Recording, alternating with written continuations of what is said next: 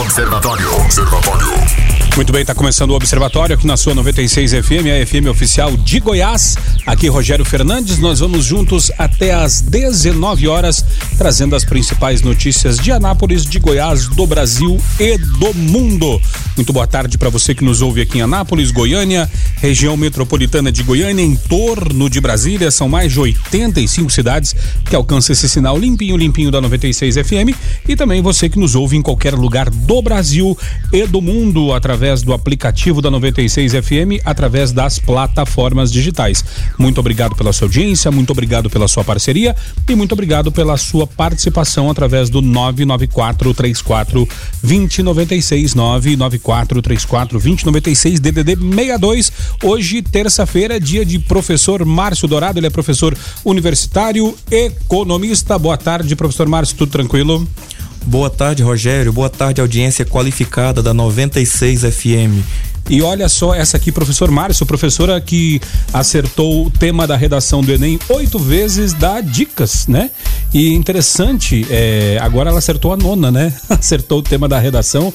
É, seria bola de cristal mágica ou o, os temas são previamente selecionados e há um funil assim mais tranquilo?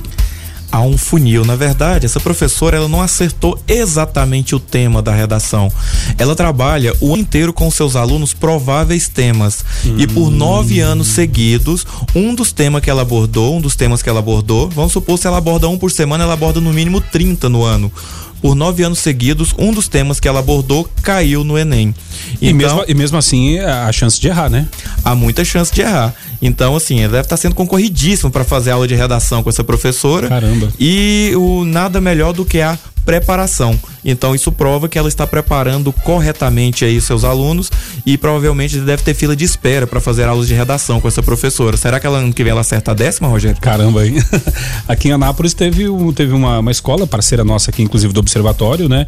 Uh, o Lumen, que uma semana antes uh, o professor é, o professor lá, diretor da escola, levou o Eduardo Rosário, que é nosso comentarista aqui na sexta, e levou a banda Monos para dar uma descontraída na galera, assim, para tirar aquela tensão da prova, né?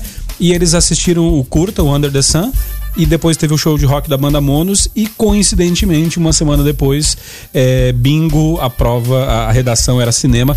Esses alunos tiveram uma experiência ímpar né de ter contato com o cineasta uma semana antes. Com certeza isso deve ter ajudado na estrutura uh, da, do argumento do, da redação né com certeza isso aí é um diferencial competitivo, porque o Enem não é nada além também de uma competição e provavelmente eh, esses alunos, caso tenham se esforçado o suficiente nas outras coisas, colherão os resultados aí comprováveis, aprovações em boas universidades. Que bacana. E, e mas assim, é, o, o, senhor, professor Marcos, como professor né, de economia, é, a parte de matemática deve, deva ser mais a, a sua área, né? Mas é, no, na sua visão, é, esse domingo passado foi o mais tenso ou o próximo agora é, é o mais tenso que vem às exatas? Infelizmente, o próximo domingo ele é o mais tenso. É, por incrível que pareça, economia não é só exatas. economia a gente estuda uma porção de história, de política, de questões relacionadas aí humanidades também. E é, os nossos alunos, apesar de toda deficiência de leitura, eles são melhor preparados para tais áreas.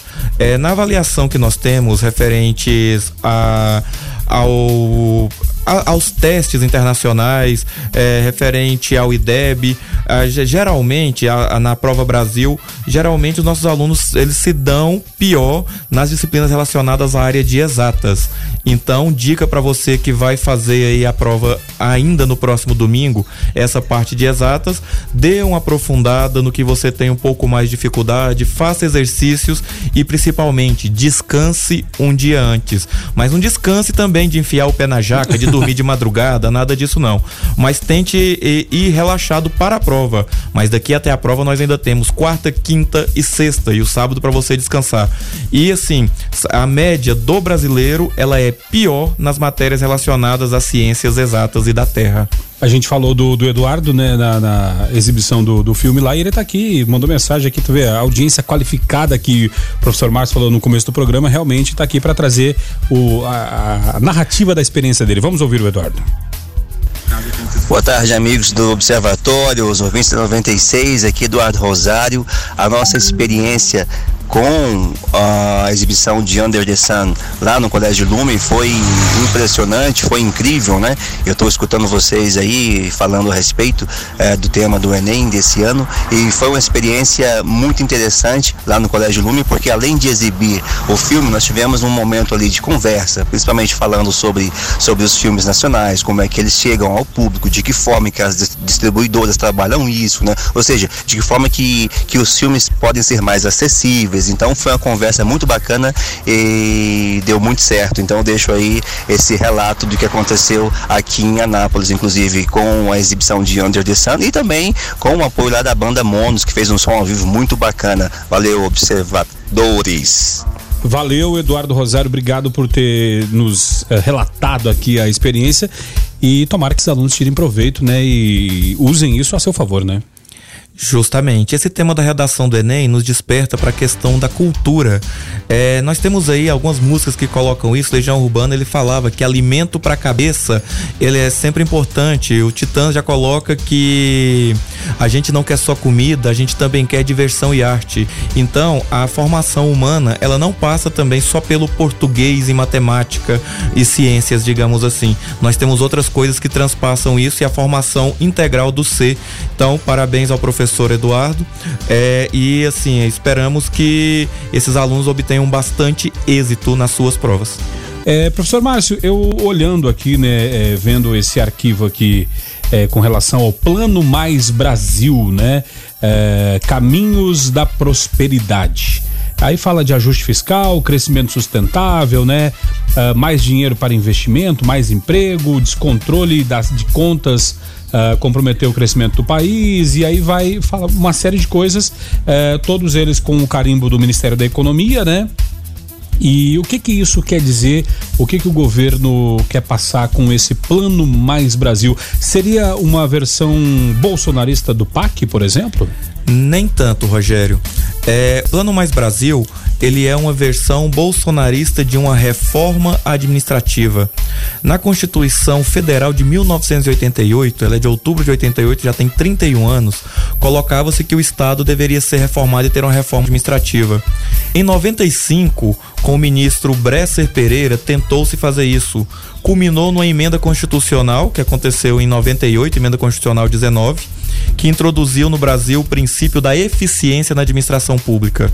Só que ficou muito disso ficou no papel. Apesar da eficiência na administração pública, ela ter colocado como algo constitucional e tudo, muito disso ficou no papel. Você, meu caro ouvinte, quantas vezes que você vai numa repartição pública que você fala, nossa, que bacana, fui bem atendido, fui atendido muito rápido, não teve burocracia. Então aqui nós temos algumas medidas de desburocratização do serviço público e de uma racionalização dos gastos públicos. Porque, é, a de alguns questionamentos, por que, que o funcionário público, ele. Eu não estou demonizando o funcionário público, até porque eu também o sou. Mas assim, a partir de alguns questionamentos que, no geral, o funcionário público ele ganha mais do que o, a pessoa da iniciativa privada e, paralelo a isso, produz relativamente menos na média. Funcionário público, por favor, não entenda que eu estou falando que você não produz o suficiente. Mas os maus pagam Aliás, os bons pagam pelos maus, né? Justamente. Então, para corrigir algumas distorções dessas, estão sendo encaminhadas é, um pacote com quatro emendas constitucionais. Essas emendas, elas visam destravar alguns, vou falar assim, até feio a palavra, alguns dinheiros que estão travados em fundos aí, e visa também dar mais eficiência na questão do gasto público. Falou destravar alguns dinheiros, parece do latim, né? Justamente. Dinheiro do latim, dinheiros, é né? porque são fundos específicos. E a partir disso, então, a partir desse destravamento, tentar dar mais eficiência. Por exemplo, justifica no Brasil, é qualquer currutelinha vai lá, consegue vereador e quer virar um município para ser independente. No Brasil saiu um estudo esse final de semana, mais de 40% dos municípios, a arrecadação própria do município não paga as despesas dos funcionários da Câmara dos Vereadores da prefeitura. Então, para que ser um município? Então, algumas travas, algumas coisas assim que vai tentar tentar desamarrar e dar uma nova cara para a gestão pública no Brasil. É importante que aconteça. Lá tem algumas coisas que são um pouco pesadas, que vão ser discutidas e que vão ser lapidadas na tramitação no legislativo. Mas é importante que isso aconteça, por quê? Porque nós não aguentamos mais, um país não aguenta mais com que as despesas públicas cresçam acima da, da economia. Para você ter ideia, eu fiz um estudo hoje o brasileiro trabalha em média 153 dias por ano para pagar impostos. Se você tiver curiosidade de olhar, meu caro ouvinte, acesse, por favor, joga lá no seu buscador da internet impostômetro. Lá você vai ver que esse ano nós já pagamos mais de 2 trilhões de reais em impostos. Estou falando trilhão com T de tatu. Então, justamente para tentar não que vá diminuir esses impostos, mas que eles sejam melhor gastos para que haja melhor locação, existe essa proposta. Assim, eu convido a, a cada um dos que, de quem está nos escutando que veja essa proposta e lembre do que a gente sempre fala aqui, cobre do seu parlamentar uma ação para que a proposta ou seja aprovada ou seja melhorada antes de ser aprovada, porque nós nós temos, nós precisamos de dar uma nova cara para a gestão pública no Brasil. O ouvinte participando através do 994 34 2096 e quem está chegando por aqui também é o Carlos Roberto, direto ao assunto. Direto ao assunto. A opinião de Carlos Roberto de Souza no Observatório. Boa tarde, Carlos. Boa tarde, Rogério. Boa tarde a todos do estúdio. Boa tarde a todos os observadores. Gente, quando eu falo que tento ser justos na, na, na, nas colocações que faço aqui, eu não faço para ganhar ibope, não. Eu faço porque não tenho nenhum problema em criticar ou elogiar, desde que seja, né? É, a minha visão sobre o assunto, independente de outras visões. Por isso vivemos uma democracia. Por que eu estou dizendo isso? Porque eu quero destacar que, pelo menos na minha ótica, a atual pauta econômica do governo Bolsonaro, ao contrário de outras pautas, por exemplo, como a educação, meio, meio ambiente, etc e tal, está dando passos na direção correta. Primeiro, ela identificou problemas reais do Brasil, por exemplo, o desequilíbrio fiscal, caos tributário, carência de infraestrutura. Nós temos uma dificuldade enorme em realizar negócios, enfim, um Estado é, visivelmente ineficiente. Né? E o bom da história é que ela está buscando sanar todos esses problemas, todos esses gargalos, tanto que apresenta aí ao Congresso aí, né, uh, uh, já um, um, um, um, pacote de medidas para que possa acelerar isso. Mas enfim, ele tenta sanar e tá certo que a confiança do nosso ministro aí, Paulo Guedes, é um tanto exagerada, né? E o andamento real de sua agenda de recuperação é bem mais lenta do que ele prometeu que seria. Mas o importante é que está em um, um direcionamento, uma direção correta. E a prova disso é a economia já dando aí sinais de recuperação. O, o, o desemprego está caindo, mesmo que ainda muito devagar, mas está caindo. Enfim, apesar da dificuldade de execução de suas promessas na recuperação da nossa economia, feita aí é, é, aos quatro ventos, Paulo Guedes parece que está conseguindo, após árduos dez meses de governo, colocar o Brasil em uma rota de melhora. Né? E essas melhoras elas vão surgindo e, e cada dia mais trazendo um otimismo para o mercado. Hoje já conseguimos perceber um otimismo por parte da classe empresarial, que com certeza irá trazer como consequência uma melhora na nossa movimentação econômica. Assim nós esperamos. Fiquem todos com Deus, ademã que eu vou em frente de leve. Você está no Observatório da 96 FM. Observatório. Vendo o comentário do Carlos aqui, totalmente alinhado, né? O pensamento, eu acho que não nessa hora, eh, professor Márcio, não tem tirando aquela aquela oposição radical, acho que todo mundo está meio alinhado com o que torcendo que as medidas deem certo, né? Justamente. É, não gostar do presidente é uma coisa. Agora, você querer o mal pro país porque você não tem esse gosto político, alguma coisa nesse sentido, aí já é um pouco diferente. Vamos lembrar que o governo dele tem alas, né? Então, nós temos uma ala extremamente racional, que é a ala que está tocando a economia, tem seus erros também, tem algumas questões assim mais torronas, mas é uma ala que está fazendo um trabalho interessante, fazendo coisas que outros né, não conseguiram fazer. Esses resultados são colhidos a médio e longo prazo e assim, é, quando é para criticar, a gente tem que criticar, mas quando é para fazer assim é, alguma exaltação, então demos, vamos dar a César o que é de César. Essa pauta econômica, então, ela vem de encontro ao que o país está precisando. 994-34-2096. Participe aí, nos ajude a fazer o observatório. O Luiz Fernando até fala aqui o seguinte: ó, imagina é, com relação a esse lance dos municípios, né? Eu acredito, é, até só para trazer um, um, um, complemento à informação, né? É, Pacto Federativo, a proposta prevê incorporar a municípios vizinhos cidades com até 5 mil habitantes, ou seja, seria como se fosse uma fusão, né? De municípios pequenos, né? E seriam afetados municípios com menos de 5 mil habitantes e arrecadação própria menor que 10% da receita total. Uh, o ministro Paulo Guedes afirmou que a decisão é política. Uh, o fato é que teriam muitos uh, cargos diminuídos, né, com relação a vereadores e prefeitos e tal. Ah, mas o Luiz Fernando até fala aqui o seguinte: olha, imagina se tudo que é arrecadado voltasse em benefícios. Seríamos o paraíso, né? É muito dinheiro que vai e não volta. E aí vocês tocaram num ponto que eu acho mais crítico. Claro que as mordomias do Congresso, Senado e Judiciário causam espanto, mas imagina o quanto se gasta nas câmaras municipais espalhadas pelo país se for juntar, eu acho que o gasto é muito maior, né?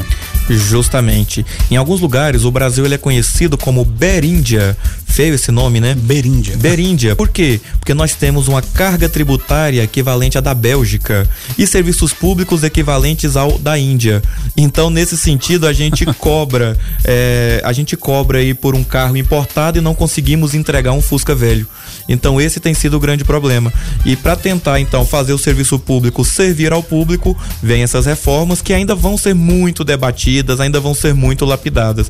Vamos lembrar que quando se manda uma reforma para o legislativo, você manda num cenário mais positivo possível, sabendo que naquilo ali nós vamos ter cortes, nós vamos ter algumas lutas corporativistas, vamos ter uma oposição racional que vai propor melhorias, vamos ter outra oposição mais irracional que vai votar contra somente porque não foram eles que apresentaram. Agora a gente está recebendo os nossos convidados dessa tarde, né? Uh, Rodrigo Bastos, presidente da Associação de Motoristas de Aplicativo de Anápolis. Rodrigo, boa tarde, seja bem-vindo ao Observatório. Boa tarde, boa tarde a todos os ouvintes. E tá por aqui também o Hugo Melo, né? Também motorista aplicativo. Boa tarde, Hugo. Seja bem-vindo ao Observatório da 96 FM. Boa tarde, boa tarde a todos os ouvintes também. Uh, professor Márcio, eh, os casos recorrentes né, de violência contra motorista aplicativo em Goiânia e região metropolitana motivaram a categoria exigir mais segurança por parte das empresas né, que oferecem o serviço de transporte.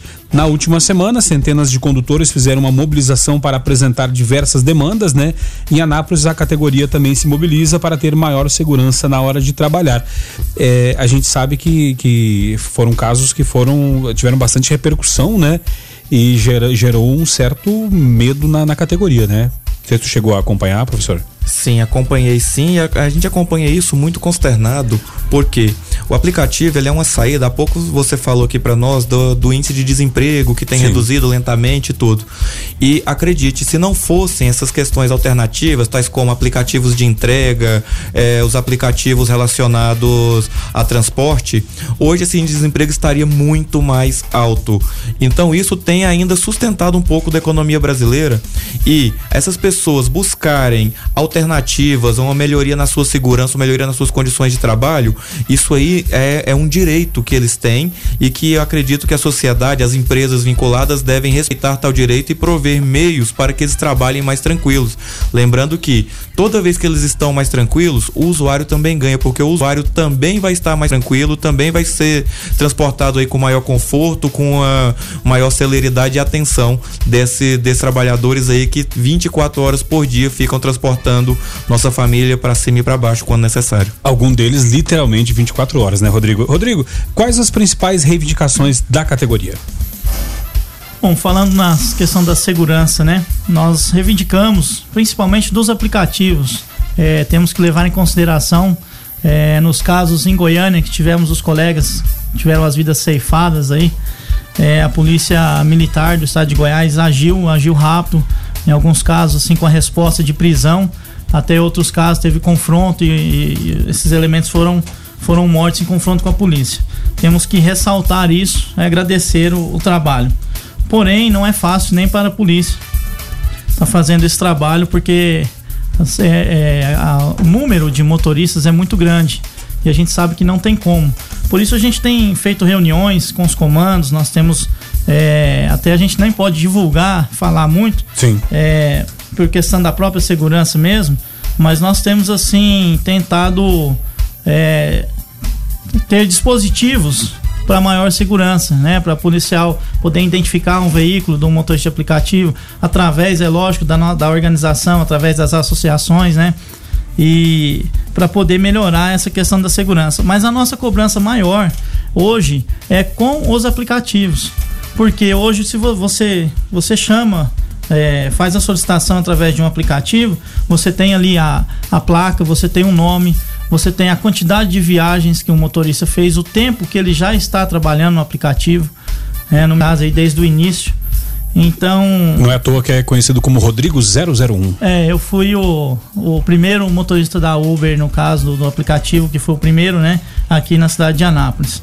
Então, o passageiro, ele tem é, todos os nossos dados e nós não temos. Tem um, um outro aplicativo aí, o concorrente maior da, da, da, da primeira, que ele, ele permite que você faça a conta de um de usuário como com o CPF de uma criança, por exemplo. Este aplicativo chama-se 99 Pop. É, é esse mesmo. Então, você você coloca lá, você não coloca o seu nome completo, você coloca um apelido, né? Eu quero até aproveitar aqui a oportunidade. Eu sei que a audiência por parte dos dos usuários de aplicativo é muito grande. Eu quero pedir, nós estamos na campanha, né, dentro dos carros, para que os, os nossos clientes, os nossos usuários de aplicativos não façam chamadas para terceiros, pessoas que você não conhece. Tem aqueles casos, igual agora há pouco, eu atendi um caso que a mulher falou: moço, é meu marido que você vai buscar, faça essa gentileza, tudo, né? Então, assim, tem os casos que, que dá pra gente continuar fazendo, mas se você tá na porta de um, de um ambiente, você tá no shopping, algum lugar, chega alguém pedindo, uma pessoa que você não conhece, pelo amor de Deus, pelo amor de Deus, não peça, não, não faça isso, porque você pode estar colocando em risco a vida de um trabalhador e até mesmo para poder responder criminalmente sobre qualquer ato dessa pessoa que você chamou. Até só para só para o ouvinte entender, às vezes a pessoa tá, o nosso ouvinte está ouvindo e fala, pô, mas eu vou, vou ajudar uma pessoa que está ali sem bateria. Quando você faz a solicitação, uh, os seus dados que estão naquela corrida. São, são aqueles dados lá que você colocou, seu CPF, é, às vezes até o número do seu cartão de crédito, enfim. Então, quando você chama para alguém desconhecido e se essa pessoa, porventura, é, cometer um delito, atentar contra, é, contra esse motorista ou sair sem pagar a corrida, quem vai responder por isso não é aquela pessoa que fez a viagem, aquela pessoa é um passageiro fantasma, né? Quem vai responder é você que fez essa, essa solicitação. Então isso é, é parece ser inocente, mas é perigoso, né, Márcio? Muito, muito perigoso. Então, se possível, sempre que você, sempre que ocorrer algo nesse sentido, empreste o carregador, empreste a bateria, mas não empreste o seu perfil para chamar para terceiros. É, inclusive assim, é, quando for nessa questão de chamar para terceiros, é, tem, tem aquelas desculpas. Olha, eu, eu tô sem meu, eu tô sem o aplicativo instalado aqui, eu tô sem Wi-Fi, eu tô sem 4G não tá pegando, porque isso você está envolvendo aí a vida de pessoas que estão aí lutando lutando para ganhar e eles não ganham muito, eles ganham pouco em cada corrida. Tem que fazer render, tem tudo isso. Então a vida dessas pessoas está ameaçada também porque eles saem para saem de casa para trabalhar e não vão saber quem vai estar transitando ali naquilo. Hein, uh, deixa eu botar o, o, Hugo na conversa aqui, o Hugo Melo também que está aqui com a gente. É, o sentimento, Hugo, por parte do motorista é um sentimento de estar sozinho, sem o apoio do, do, dos aplicativos de mobilidade nessa questão de segurança? Sim, com certeza. Né? É um trabalho solitário, né? E os aplicativos, né, pelo que eu vejo, eles não se importam muito com o motorista.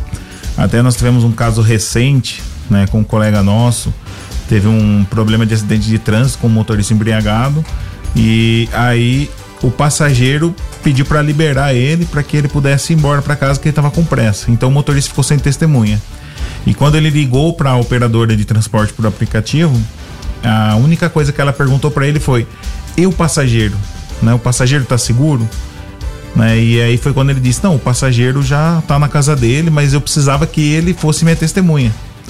E aí a operadora disse que não, é, isso aí é com você e né, a lei. Né? Nós não vamos te passar os dados desse, desse passageiro. Ou seja, infelizmente ela deixou claro que ela, quem tinha mais valor no caso ali era o passageiro. Né? Foi um sentimento. Quando eu vi o áudio do colega narrando essa situação, até tive na ocorrência ele foi agredido, né? Sim, foi agredido. É, eu tive na ocorrência dando apoio para ele. Quando ele narrou no outro dia essa situação, através de um áudio dele fazendo um desabafo em um dos grupos, assim, sinceramente, é uma, é uma, uma situação muito constrangedora e muito difícil para nós, porque nós estamos ali na rua trabalhando, tentando defender o nosso pão. É igual o professor disse, nós não ganhamos muito bem, igual as pessoas pensam, igual é, tem-se essa mentalidade que o motorista aplicativo ganha-se muito bem. E infelizmente a realidade é outra. É, então foi assim, uma situação muito. E depois disso vem acontecendo muitos fatos. Nós tivemos no domingo também um colega que foi agredido sim, pelo simples fato dele não querer transportar mais de quatro pessoas, que é o que é permitido. Né? Às vezes as pessoas não entendem que nós, nós não podemos infringir é, leis de trânsito, de trânsito né? leis de trânsito. Então, assim, é muito difícil enquanto a gente está aí batalhando, todos os aplicativos, infelizmente, não dão a mínima. E é isso que nós estamos cobrando. E olha só, professor Márcio, na economia, projeto de privatização da Eletrobras prevê união com menos de 50% das ações e sem poder de veto. Proposta será assinada nesta terça-feira pelo presidente Jair Bolsonaro. União espera arrecadar 16,2 bilhões com a privatização. Uh, mas uh, será que a Eletrobras uh, seria uma boa privatizar, uma vez que a gente tem aqui a, a, a, o drama da Enel, né? é, isso aí é uma questão que ainda vai gerar muito debate, muita coisa assim. Lembremos que, imagina só você, é, você tem um carro bem bacana, esse carro seu aí vale 20 mil. Só que como você está apertado naquele tempo e o mercado está um pouquinho ruim, você aceita entregar esse carro por 5 então, o grande problema de privatizar, nada contra privatizar, eu acho que é, existem modelos diferentes de Estado, o Estado tem às vezes empresário, às vezes nem tanto empresário, então tem um modelo que está querendo privatizar. Mas será que é o momento de privatizar? Será que não daria para capitalizá-la melhor, valorizá-la melhor ainda que isso? Vamos lembrar que a Eletrobras ela é sócia de Furnas e diversas outras usinas hidrelétricas e, e detém aí uma capacidade de geração imensa ao entregar toda essa rede de distribuição, será que a gente está entregando a um preço muito baixo? Vamos lembrar que a Celg, totalmente sucateada no âmbito do estado de Goiás, foi vendida por mais de 2 bilhões de reais. É, justamente, né? É, e, e, a questão que eu fico pensando é o seguinte: é, uma vez que não tem a concorrente, será que é viável essa, essa privatização? Eu fico lembrando da, da, da, das várias privatizações do governo Fernando Henrique, muitas delas né, uh, não foram bem explicadas até hoje. Tomara que o governo saiba o que está fazendo, né? Esperamos que ele saiba o que está fazendo e que a privatização, se ela vier, ela não venha sozinha. Ela vem acompanhada de uma regulação eficiente. A Enel faz o que faz conosco aqui justamente porque não tem quem regula. Nas é, duas semanas aqui nós tivemos o caso de um ouvinte que estava sem energia e para é, retornar emergencialmente a energia dele demoraria 48 Sim. horas. Então, para que isso não aconteça, tem que vir acompanhado de uma regulação. Se o Estado não quer ser empreendedor, não quer ser empresário, ele então que tem uma regulação para garantir com que os usuários tenham um serviço público de qualidade a contento do que pagam. Agora são 6 horas mais 11 minutos, né? O ouvinte participa através do 994342096. O Ezequiel por aqui falando boa tarde a todos da rádio, pela, obrigado pela oportunidade de estarmos mostrando o lado dos motoristas. Eu me chamo Ezequiel, sou motorista de aplicativo também. Uh, tá por aqui o doutor Amorim. O doutor Amorim falou: ó, acabei de cruzar com um Uber aqui no centro. O veículo tinha um LED no para-brisa dianteiro escrito Uber. Não seria uma boa identificar os veículos? Uh, não seria melhor para a polícia? Polícia trabalhar em abordagens? A pergunta do doutor Amorim. E aí, Rodrigo? Olha, essa questão desse colega, esse aí é. Eles fazem para melhorar, a, talvez, a questão da segurança também. Bem observado, né? Mas a gente tem, tem discutido é, outros meios de identificação que seja mais discreta.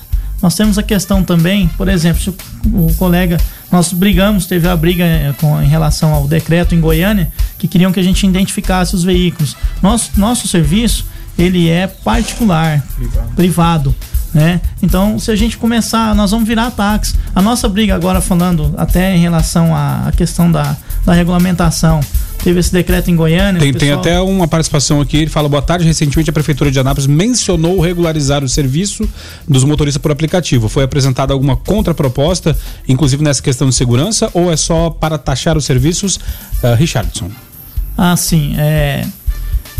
O senhor prefeito municipal, ele baixou um decreto nomeando alguns técnicos de confiança, técnicos da prefeitura, e estão fazendo um estudo. Inclusive nós tivemos, fomos convidados, participamos de uma reunião, uma audiência pública, onde apresentamos as nossas questões, as nossas demandas, e eles também, né, por, mesmo porque é, entendemos que o município tem que seguir as diretrizes das leis que foram criadas em Brasília, né, Hugo? Sim. Nós temos a lei 13 mil, me fugiu o resto aqui agora, que assim praticamente nós motoristas nós dizemos que é, engessou um pouco porque por exemplo o município antes ele queria limitar ele queria proibir questão de placa de fora essas coisas e aí com, com essas leis que foram feitas em Brasília ali no Senado na, na Câmara dos Deputados é, engessou um pouco porque eles não podem é, proibir e nem limitar eles têm que é a lei é a lei 13 mil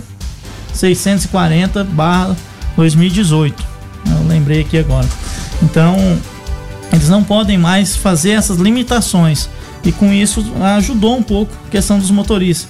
Agora, uma grande, um grande problema que nós estamos discutindo com o pessoal da regulamentação, essa comissão, né? Podemos aqui dizer que tem pessoas muito capacitadas dentro dessa comissão pessoas que eu sei, que eu já venho acompanhando mais de dois anos ali, toda quase todo mês, toda semana, batendo na porta ali na companhia de trânsito, no CMTT, é, estudando sobre essa questão para poder fazer uma regulamentação é, bacana para nós. E nós estamos sempre cobrando tudo. A grande preocupação nossa é a questão da vistoria, né, Hugo?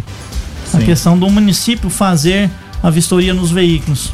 O porquê? Qual a necessidade? Se é legal ou não? Como eu disse, o nosso trabalho ele é particular, privado. Então, se o nosso trabalho ele não é público, não para que o município vai fazer a vistoria? É. Uh, o ouvinte participa através do 994 34 2096. O Tiago Silva está por aqui uh, trazendo a sua participação. O Tiago Coelho, vamos ouvir. Boa tarde, observadores. Tiago Coelho aqui. É, eu queria perguntar para o convidado aí, o motorista, que eu vi que eles fizeram uma uma manifestação ali na Praça do Emanuel semana passada, pedindo segurança. É, na opinião dele, o que ele acha aí, o que ele pretende né, de efetivo para aumentar essa segurança dos motoristas. Eu também concordo que todos os motoristas devem ter uma segurança maior.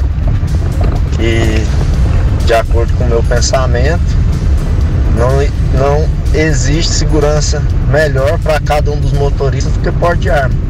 Ele ia estar tá mais seguro do que qualquer outra coisa se ele tivesse armado e os bandidos soubessem disso. Tá certo? Fala aí para mim, por favor, o que, que é de efetivo aí a, a sua pedida de segurança. Boa noite, fiquem todos com Deus. Ô Tiago, obrigado pela tua participação aqui através do 994 34 2096. O Tiago tá querendo armar o motorista. É, Tiago, isso não é legal não, né? Nós não podemos andar armados, né? Mas nós da AMAP, né, nós temos um benefício, né, que nós montamos uma central de segurança e monitoramento. Né? Inclusive nós temos a dona Gisela, que ela está sempre nos acompanhando durante a noite, durante a madrugada, em que nós, através do aplicativo Zelo, né, nos informamos né, o nome do passageiro, a, aonde nós estamos pegando ele, né, o ponto de partida e o destino desse passageiro. E também informamos o tempo da viagem. Caso ocorra algum problema, ela veja que está demorando muito para a gente retornar que a viagem foi finalizada, ela entra em contato conosco perguntando né, o que aconteceu, se há algum problema. E nós usamos a linguagem do que, né, que né, são linguagem, é uma linguagem de código para que ela possa estar tá sabendo o que está acontecendo conosco, né? Se está tudo tranquilo, se a viagem é, é como se diz, é uma viagem segura, segura, né? Obrigado, Rodrigo. E aí ela pode estar tá nos ajudando e também ela tem o contato direto com o cupom, né, Rodrigo? Exato. Ela tem o contato direto com o cupom e caso tenha alguma alguma divergência, ela pode estar tá acionando para que possa ir em nosso socorro. O ouvinte participa através do 994-342096. O nosso ouvinte motorista aplicativo uh, tá por aqui. Esqueci, não, não tá escrito o nome dele aqui. Um abraço para você. O Isaac Mota também tá por aqui. Isaac Mota Magalhães participando. Júlio César, motorista Uber, também por aqui participando da sua opinião. E o, o nosso ouvinte Renato por aqui uh, participando e trazendo uma indagação, né? Uh, no começo do programa falamos a respeito de o, o passageiro, né, uh, não fazer corridas, uh, não chamar corridas para outros motoristas. E nosso ouvinte Renato está eh, por aqui e pergunta o seguinte: e o caso de o motorista que não é o motorista? Ele fala aqui que recentemente foi num carro e tinha um motor, o motorista era um nome e, no, e era outra foto, outra pessoa. Isso pode ser uma fraude? Isso é seguro? É comum essa prática? O que fazer o passageiro nesses casos? Uh, ele deve reclamar ao aplicativo, denunciar a polícia? O que fazer? Olha, infelizmente pode sim ser uma fraude, né? É, nós temos hoje uma, uma quantidade de motoristas, não só em Anápolis, mas em toda a cidade onde existe esse serviço de transporte por aplicativo, de contas fake, contas falsas. Isso é uma coisa muito delicada, porque trata-se de é, contravenção penal, crime, né? É, falsidade, falsidade ideológica. ideológica. Então, é, nós sabemos que existe, que tem, e é muito complicado. Se acontecer, por favor, é, reporte para os aplicativos, né? Nós temos aí já o exemplo ontem na cidade do Rio de Janeiro, é, tivemos uma operação da Polícia Civil com Polícia Militar, onde fecharam ali o estacionamento do aeroporto, estacionamento inclusive de um aplicativo, né? E onde concentra, concentra vários motoristas e foi feita a prisão, se não me engano, de mais de cinco motoristas com essas contas falsas, né? Foi, foram 20, né? Aproximadamente 20 motoristas. É. Então, assim, a gente orienta os passageiros para que, se tiver essa situação, né, faça o devido relato ao aplicativo. Você está no Observatório da 96 FM. Observatório. Segue o Observatório aqui na sua 96 FM, a FM oficial de Goiás. Uh, essa, o Luciano fala, essa música parece que foi feita ontem, né? Parece, e Plebe Ruth é um pouquinho, um pouquinho antigo, né? É da se professor Márcio falou que falou o nome da banda, é porque é da época que ele era estudante, né? Na verdade, quando uh, eu era estudante, Plebe Ruth já era um pouquinho velho também. Mas assim, é uma música que infelizmente ela continua atual. Justamente. E ela é de um álbum chamado O Concreto concreto já rachou. Quer dizer o quê? Brasília já fez 60 anos, o concreto já rachou e até hoje os problemas continuam o mesmo e é, passam pra gente somente como refratários aí daquelas decisões que não beneficiam em nada a população. 994-34-2096. É, professor Márcio, o pessoal já está começando a ter horticárias, né? Afinal de contas, 1.253 municípios com até 5 mil habitantes é, tendem a desaparecer. É, vai dar choradeira, repercussão e muita gente dizendo para não acabarem com aquele município, né? Mas é bem provável que o dinheiro que sustenta aquela Câmara dos Vereadores, o dinheiro que sustenta aquela estrutura administrativa da prefeitura, comissão de licitação, tudo isso, ele vá concentrar-se para quê? Porque a Câmara de Vereadores extingue, mas a escolinha continua. Então, será que esse professor não vai poder é, ser melhor qualificado? Será que a escolinha, em vez de tá, ter só meio período ali para as crianças, não vai poder ter uma escola de período integral com mais atividades para essas crianças? Então, a gente tem que pensar que, eu sempre coloco meus alunos, que o orçamento público ele é uma pizza.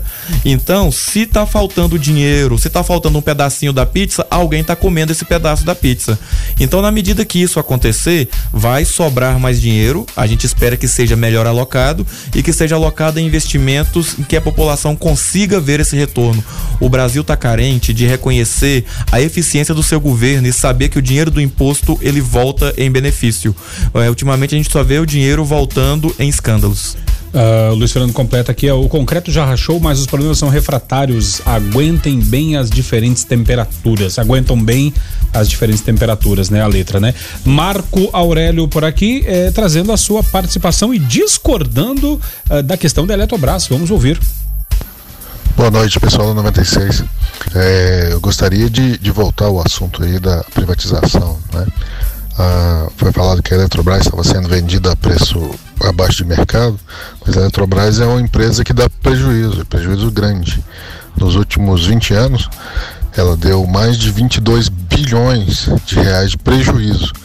Então, é uma empresa que deveria dar lucro, porque cobra muito caro pelo serviço. Nós temos um, uma da, da, das tarifas energéticas mais caras do mundo e mesmo assim dá prejuízo. Então tudo na mão do governo dá prejuízo. Então é melhor vender mais barato né, do que ficar mantendo aí esse monte de cargo público, esse monte de penduricalho aí e a gente ficar pagando a conta duas vezes.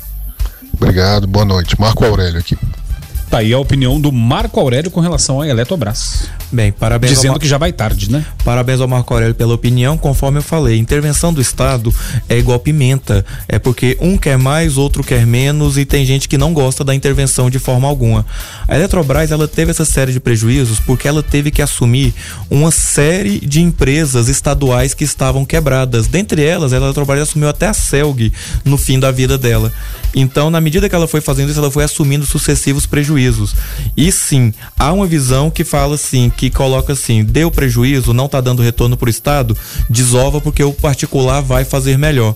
E é uma visão que deve ser respeitada e deve ser debatida sim, e é muito bom que, tenha, pode, é, que nós podemos é, debater isso no campo das ideias. E que a partir dessas confrontações de ideias a gente consiga achar um melhor caminho para essas empresas estatais brasileiras. E acredite, Rogério, o Brasil tem mais de 500 estatais estatais. Você sabia que nós temos uma estatal de camisinha? Sério? Nós temos uma estatal de camisinha que foi feita para subsidiar o, o látex tirado no Acre. Ah, sim, e até porque o nosso carnaval, né, um, é, a demanda aumenta muito, né? Então, essa para mim é nova, né? É, é, eu não vou falar o que eu penso, deixa para lá. É, para que, que eles vão usar esse latex, né? Ah, o ouvinte participando através do 994 34 2096. É, quando a gente fala dessa questão, é, Rodrigo, da regulamentação, é, eu te faço uma pergunta, né? É, tu falaste que o trabalho é particular e que é, essa questão de vistoria não seria bacana para os motoristas, né? Mas uh, um microempreendedor individual, até o professor Márcio pode até tirar dúvida para a gente, se for o caso, é, ele quando vai lá e faz o seu uh, o seu cadastro na prefeitura para tomada de um alvará para exercer atividade, ele recebe a visita de alguém na sua casa para fazer uma vistoria, uma verificação. Eh, os motoristas de aplicativo não, não estariam querendo uh, uh, um benefício a mais ou não fazendo parte, querendo pegar só o benefício e não querendo uh, dar a sua contrapartida tendo seu carro vistoriado? Não, justamente pela questão de ser o, o particular privado não é serviço público. Por exemplo, o, o táxi. O táxi ele é considerado um serviço público. Ele tem sim todo o trâmite para a questão da, da, da sua seu cadastro, né, junto ao município. Então é isso. Eu queria até deixar aqui em aberto para que esse pessoal da, da, da comissão, essa comissão da prefeitura que está lidando com essa essa questão da regulamentação, nos esclarecesse. Eu deixo aqui em aberto para que eles possam nos responder né, em relação à cobrança dessa, dessa taxa, por exemplo. O problema não é a vistoria. É, eu quero até aproveitar aqui e deixar claro, é, bem esclarecido, nós não somos contra a regulamentação junto ao município, pelo contrário. Igual o ouvinte colocou aí a questão do, do da conta fake. Uhum. Chama, vem um carro que não está o que está cadastrado, não é o motorista. Com a regulamentação, esses problemas vão acabar. Né? Então, nós que trabalhamos é, corretamente, nós somos a favor sim. Nós queremos estar é, inscritos no município, queremos estar tudo certo. Mas no, nossa grande preocupação, que a gente tem indagado aí, é a quantidade de taxas, o porquê, né? essa, essa questão da taxa dessa vistoria. Eu queria deixar aqui para o presidente da, da, da comissão, que é o Dr. Fabrício, para que ele viesse esclarecer para nós, mesmo porque é, nós sabemos que o Código Tributário ele é anterior à Lei 13.640, que reconheceu esse tipo de transporte. A operadora que deveria fiscalizar, fazer essa vistoria e passar para o município que, nós, que o nosso veículo está apto para exercer essa atividade. Tá certo. O ouvinte participa através do 994 34 2096. O nosso ouvinte, o Everton Vaz, está por aqui e ainda falando a respeito da questão da privatização. Vamos ouvir a participação. Boa tarde, pessoal do Observatório, tudo bem? Na minha modesta opinião, na mão do governo só pode existir educação e segurança pública. Nem saúde deve entrar na mão do governo mais, entendeu?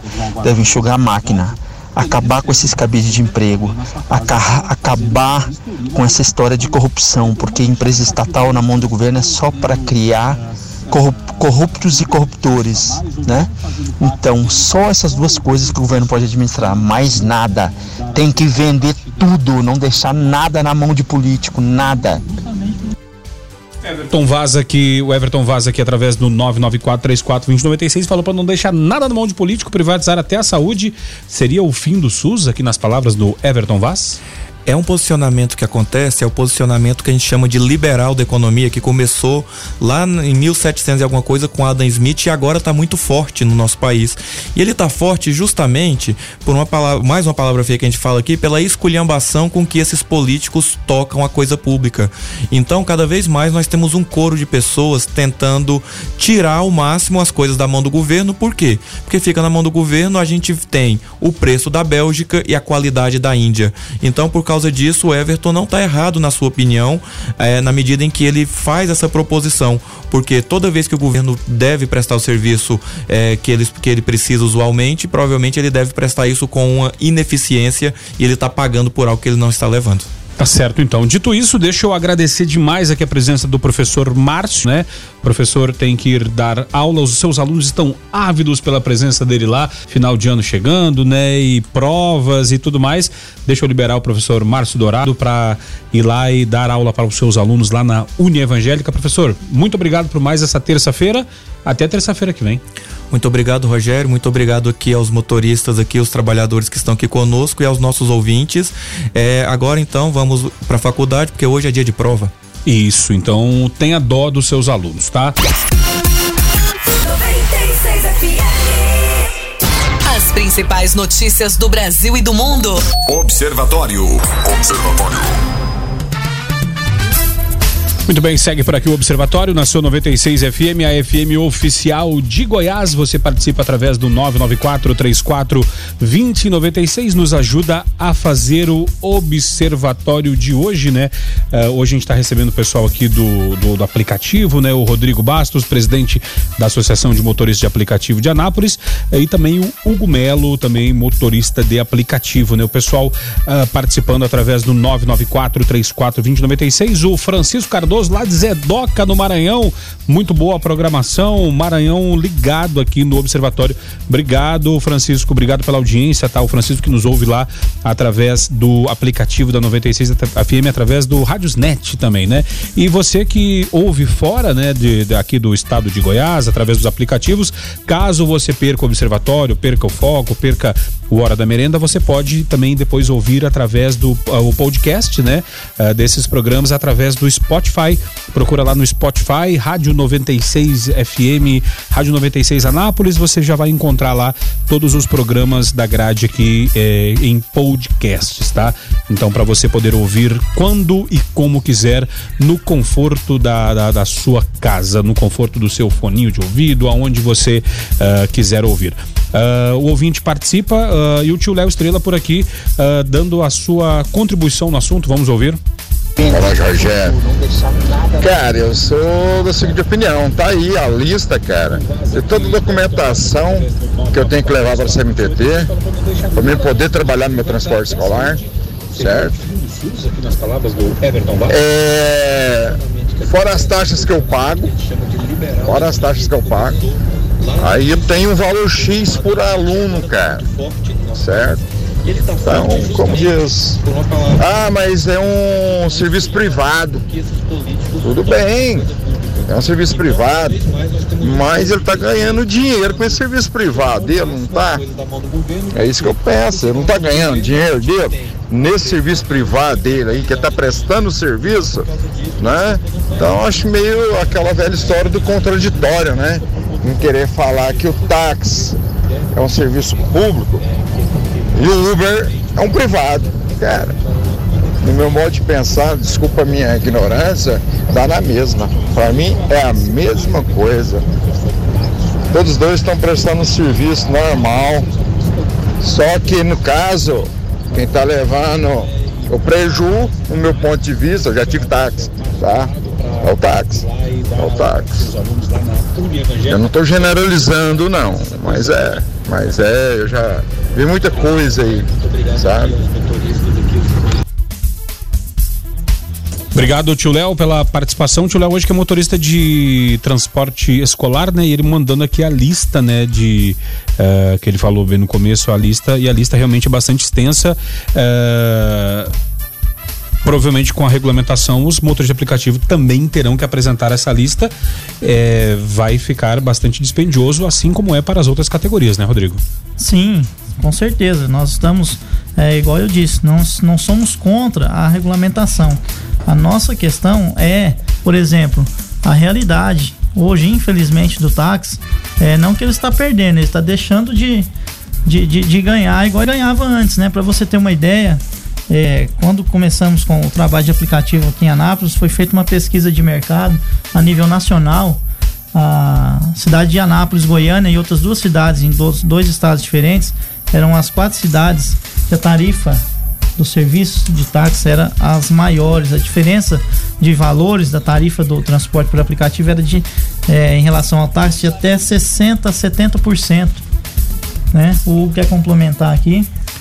Sim, também nós precisamos analisar que o transporte público ele tem lá seus benefícios, né, que Exato. a lei concedeu, né? E o transporte por aplicativo, né, ele é privado porque a lei assim o definiu. Exato. Né? Então existe essa pequena diferença. E como transporte privado, nós não temos o benefício que os benefícios que o transporte público ele tem, entendeu? Então é somente isso, né, na diferenciação. O ouvinte participa através do 994 34 2096. O Diego está por aqui trazendo um questionamento. Vamos ouvi-lo. Olá, boa noite a todos é, sobre os motoristas de aplicativo e sobre essa reivindicação de da foto, teve alguma resposta dos aplicativos ou, ou tá na, só na reivindicação mesmo e, e nada de resposta deles? Obrigado, Diego, pela sua participação. A foto, quando ele se refere, seria a foto do passageiro no aplicativo? Exato, essa, essa é uma das, das reivindicações que estamos fazendo quando eu digo estamos, somos nós aqui, é, o pessoal de Goiânia também, através da associação, que tem feito um excelente trabalho. E foi uma excelente pergunta, até mesmo para deixar claro. É, e mostrar que as nossos, os nossos manifestos, as nossas reivindicações chegaram sim aos ouvidos, chegaram sim ao conhecimento das operadoras. É, inclusive ontem eu não pude estar presente, a gente estava gravando uma entrevista aqui para o canal local mas teve uma reunião com o pessoal da associação em Goiânia o qual o pessoal da, da operadora Uber eles acataram, eles, eles receberam as reivindicações ah, do, do pessoal da associação representando os motoristas e ficaram de dar uma resposta. Quanto ao outro aplicativo, a 99, estamos esperando para talvez essa semana, é, mais tardar semana que vem, uma reunião também para que a gente possa estar é, passando essas reivindicações. Estamos assim é, aguardando e ansiosos para que realmente tenham as mudanças, as quais nós precisamos e precisamos com urgência. Uh, a gente já está partindo para o finalzinho do observatório. Eu queria deixar então nesse momento agradecer demais a, a participação dos ouvintes, né, que nos ajudaram demais nesse bate-papo de hoje e deixar aberto uh, para vocês agora uh, dar algum recado que vocês queiram dar para a categoria. A gente sabe que a categoria é reunida em grupos de WhatsApp, né? Nem todos às vezes estão no mesmo grupo. já visto o número de motoristas, né? Então esse canal agora aberto para vocês poderem atingir todos os motoristas de Anápolis e região também para dar o recado que vocês queiram dar aí para a categoria. Sim, eu quero deixar aqui o meu abraço, a minha consideração e respeito a cada motorista de aplicativo. Estamos aí desde o início tentando unir o pessoal e temos assim em, partes conseguido. Quero aqui convocar, convidar a todos é, para que nos procurem. É, todos têm fácil acesso à minha pessoa aqui na cidade, para que nos procure, vamos fazer parte, vamos crescer junto vamos fazer a filiação na nossa associação. Nós estamos trabalhando para representar a categoria de uma forma eficaz, de uma forma é, transparente e verdadeira. É, gostaria de contar com o apoio de todos, principalmente você, motorista que trabalha à noite, venha fazer parte, porque nós, através da associação, temos essa questão da, da, da central de monitoramento, né, a nossa AMAP a qual nós temos a dona Gisela que fica a noite inteira nos monitorando e fazendo a comunicação via rádio. Isso tem nos ajudado muito na nossa segurança. Né? Já tivemos vários casos aí de, de é, problemas que foram evitados através dessa central de monitoramento. E deixar aqui um grande abraço, estou à disposição, é, contem comigo. Precisarem de informação, vamos estar juntos. Vou estar passando aí em relação. Estamos aguardando a comissão é, da prefeitura nos convocar para mais uma reunião e tenho certeza que vamos estar aí lutando e reivindicando as nossas demandas em relação à segurança, em relação à nossa regulamentação. Um grande abraço a todos. Contem sempre com o Bastos 001. É, exceto se for para resolver problemas de gasolina em sandeiro, né? De litragem de sandeiro, né? Vamos deixar isso para outra oportunidade, né? Hugo, o espaço está aberto aí para você dar suas considerações finais. Bom, é, primeiro gostaria de agradecer aos ouvintes, né? Faço das palavras do, do Basto a minha. E também gostaria de deixar um abraço especial pro grupo de motoristas lá do WhatsApp, né? Os Seis Estrelas, ah, né? Sim, do qual sou administrador. Deixar. E né, os melhores, né, o melhor grupo de motoristas de Anápolis né? Nós somos os seis estrelas. E deixar um abraço né, especial para meus clientes e amigos, né, e principalmente para todos os ouvintes. Tá certo, então. Dito isso, deixa eu agradecer a você, ouvinte, que participou, uh, nos ajudou nesse bate-papo de hoje. Agradecer uh, aos meninos, o Rodrigo e o Hugo, que tiveram aqui nos ajudando nesse bate-papo. E você uh, que nos ajudou hoje, tá? Ah, uma boa tarde para você. O Observatório vai ficando por aqui. Aliás, boa noite, né? Eu fico, eu volto amanhã às seis da manhã no Foco 96. Na sequência, você fica com a Gabi Moraes no Conectado e o Observatório vai encerrando com trabalhos técnicos e apresentação de Rogério Fernandes. O Observatório tem a produção do Lucas Almeida e do Eberwitch, a coordenação artística do Francisco Alves Pereira o Chicão, a direção comercial do Carlos Roberto de Souza, direção geral de Vitor Almeida França e eu volto amanhã às seis da manhã, na sequência, Gabi Moraes no Hits, no Hits 96, não, no Conectado. Uh, fiquem todos com Deus, paz e bem. Observatório. Observatório.